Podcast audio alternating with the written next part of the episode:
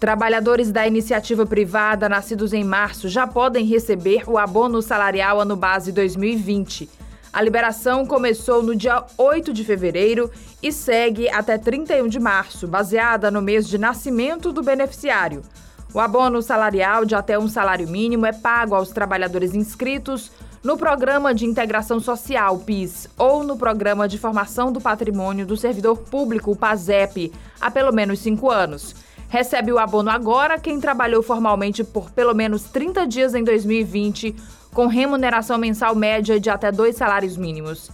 Para servidores públicos, militares e empregados de estatais inscritos no PASEP, o pagamento tem início hoje e vai até o dia 4 de março pelo Banco do Brasil. A Caixa Econômica Federal paga a parcela de fevereiro do Auxílio Brasil aos beneficiários com o número de inscrição social NIS final 2 o valor mínimo do benefício é de 400 reais.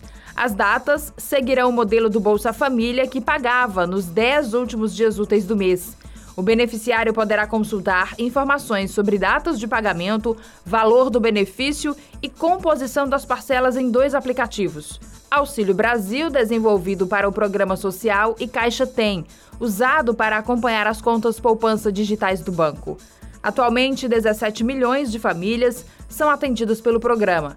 No início do ano, 3 milhões foram incluídas no Auxílio Brasil.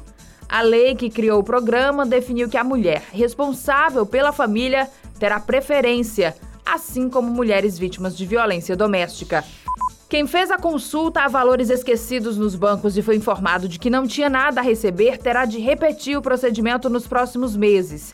Em maio, o Banco Central ampliará a base de dados para incluir novos tipos de saldos residuais. A primeira etapa da consulta, que começou na segunda-feira no site do Banco Central, prevê a devolução de 3,9 bilhões para 28 milhões de pessoas físicas ou de empresas com valores não sacados. Adriana Dias para o portal GC+. Para mais informações, acesse gcmais.com.br.